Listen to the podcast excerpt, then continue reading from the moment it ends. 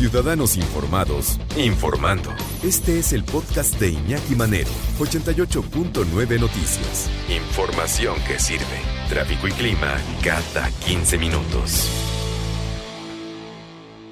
Hoy por la mañana platicamos en Panorama Informativo sobre los niños sicarios de Puebla. Y decía el presidente de la República, no, pues es que es, terrible que estén armando a los niños. Bueno, es algo, no es algo nuevo, es algo que desgraciadamente ha estado sucediendo, ¿no? Niños que son ocupados por el crimen organizado para, para asesinar. Y como no tienen edad penal, pues entonces no pasa absolutamente nada, no hay consecuencias. Y pasa en momentos y en lugares en donde son caldo de cultivo para el desarrollo del crimen organizado. Pasaba en Colombia, por ejemplo, en la época de Escobar, Gaviria, en la zona de eh, Medellín, en Cali, también donde estaban los cárteles más, más importantes. Y ahí se desarrolla una novela muy, muy interesante que nos viene a platicar nuestra witchy woman, la doctora Tamara Tronder. ¿Cómo estás, doctora? Bien, Iñaki, muy, muy bien. Pues sí, aquí realmente pues sí conmovida porque yo leí esta novela en 1995, salió en 94, yo la leí en 95 y cuando la leí dije, ay, pobrecitos, ¿cómo pueden estar viviendo en Colombia de esa manera? Qué cosa tan espantosa. Y me decía yo, niños que arman y que los convierten en sicarios.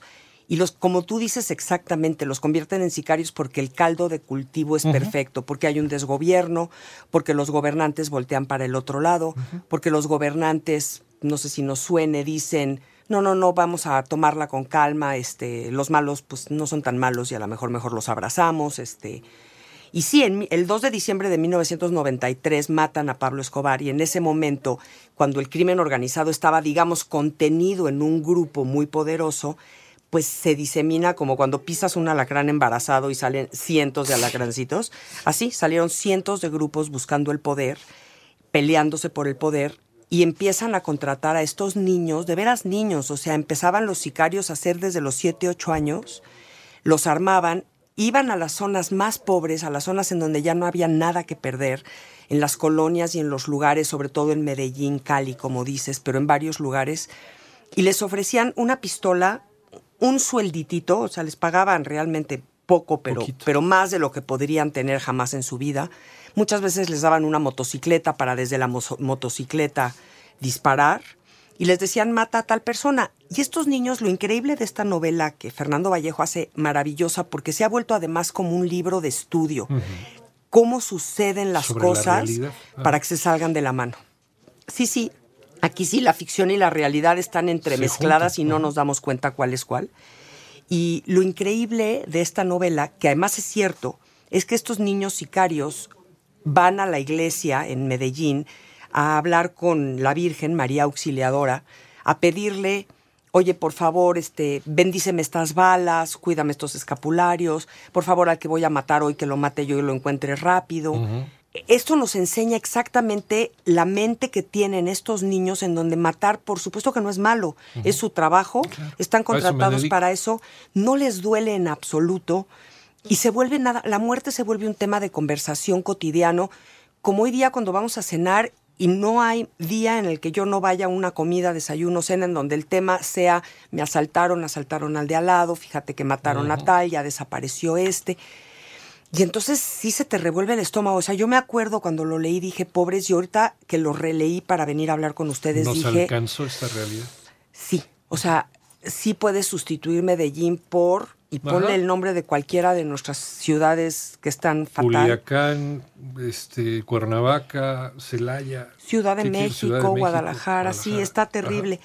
Eh, Fernando Vallejo es un escritor muy valiente, es un escritor muy aventado, que además se exilió de Colombia durante 47 años, vivió en México. De hecho, renunció a la nacionalidad colombiana, pidió la mexicana. Él vino con su pareja, que era un director importante de, de cine y de cosas y vivieron en México mucho tiempo porque en Colombia los tenían, había una como persecución política. Y 47 años vivió acá. Y desde acá analizaba un poquito como en un dron lo que estaba sucediendo en Colombia con un panorama más amplio. Y sí, bueno, las imágenes que nos cuenta, lo que nos dice es tremendo, ¿no? Dentro del tema de la Virgen de los Sicarios, pues está toda esta violencia toda esta violencia en la que quieres ir y abrazar a estos niños que están hincados hasta ante María Auxiliadora diciéndole, me, entrego a ti. Estas iglesias a donde ya ni siquiera hay sacerdotes, ya son los mafiosos y la gente que está ahí, los que hacen sus propios rezos, sus propias reglas. Sus... Pensamiento mágico.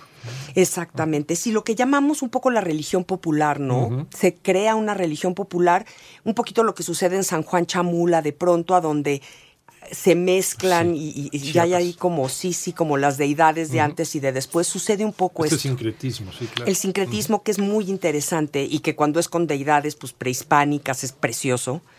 En este caso, pues es, es una virgen que va a proteger a los niños para que puedan matar a quien sea. Y luego además te explica, no, bueno, yo mato a unos porque me contratan para matarlo y mato a otros porque se me antoja, o sea, porque, porque ya matar a alguien es una manera... es algo normal, cotidiano. Se vuelve cotidiano. La, podrías considerar, nos queda un minuto, pero la podrías considerar, doctora, como una especie de novela reportaje. Sí, es, es, es, es una... a, lo mejor digo una tontería, pero... No, no, es muy inteligente lo que es. Es una novela, reportaje, ensayo y un aguas. Como lo que hizo García Márquez con, con Noticias de un secuestro. exactamente, exactamente. Es como cuando, cuando pues literalizamos la realidad, la hacemos un poco más literaria, pero no deja de ser dolorosísima. A leerla, a leerla sin falta. porque es muy cotidiana, porque ya nos alcanzó, porque lo que antes lamentábamos de un país hermano como Colombia, ya lo tenemos encima, lo dejamos pasar, alguien le abrió la puerta y es nuestra responsabilidad sacarlo de ahí, ¿no? por lo menos tomar conciencia. La Virgen de los Sicarios de Fernando Vallejo eh, incluso hicieron una versión cinematográfica. Es muy buena, que además ganó bastantes premios. Además es. chiquitita, se la leen de veras en, un fin de semana. Les va a astillar el alma, pero pues a lo mejor nos hace reaccionar. Es desgarrador. Y además una historia de un hombre que, pues, que se enamora de su empleado, de su sicario. Sí.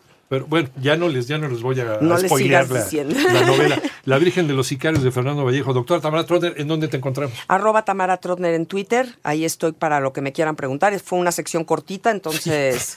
Poquito nos seguimos. Exacto. Nos seguimos en, la, en, las redes. Gracias, doctora. Gracias, Iñaki.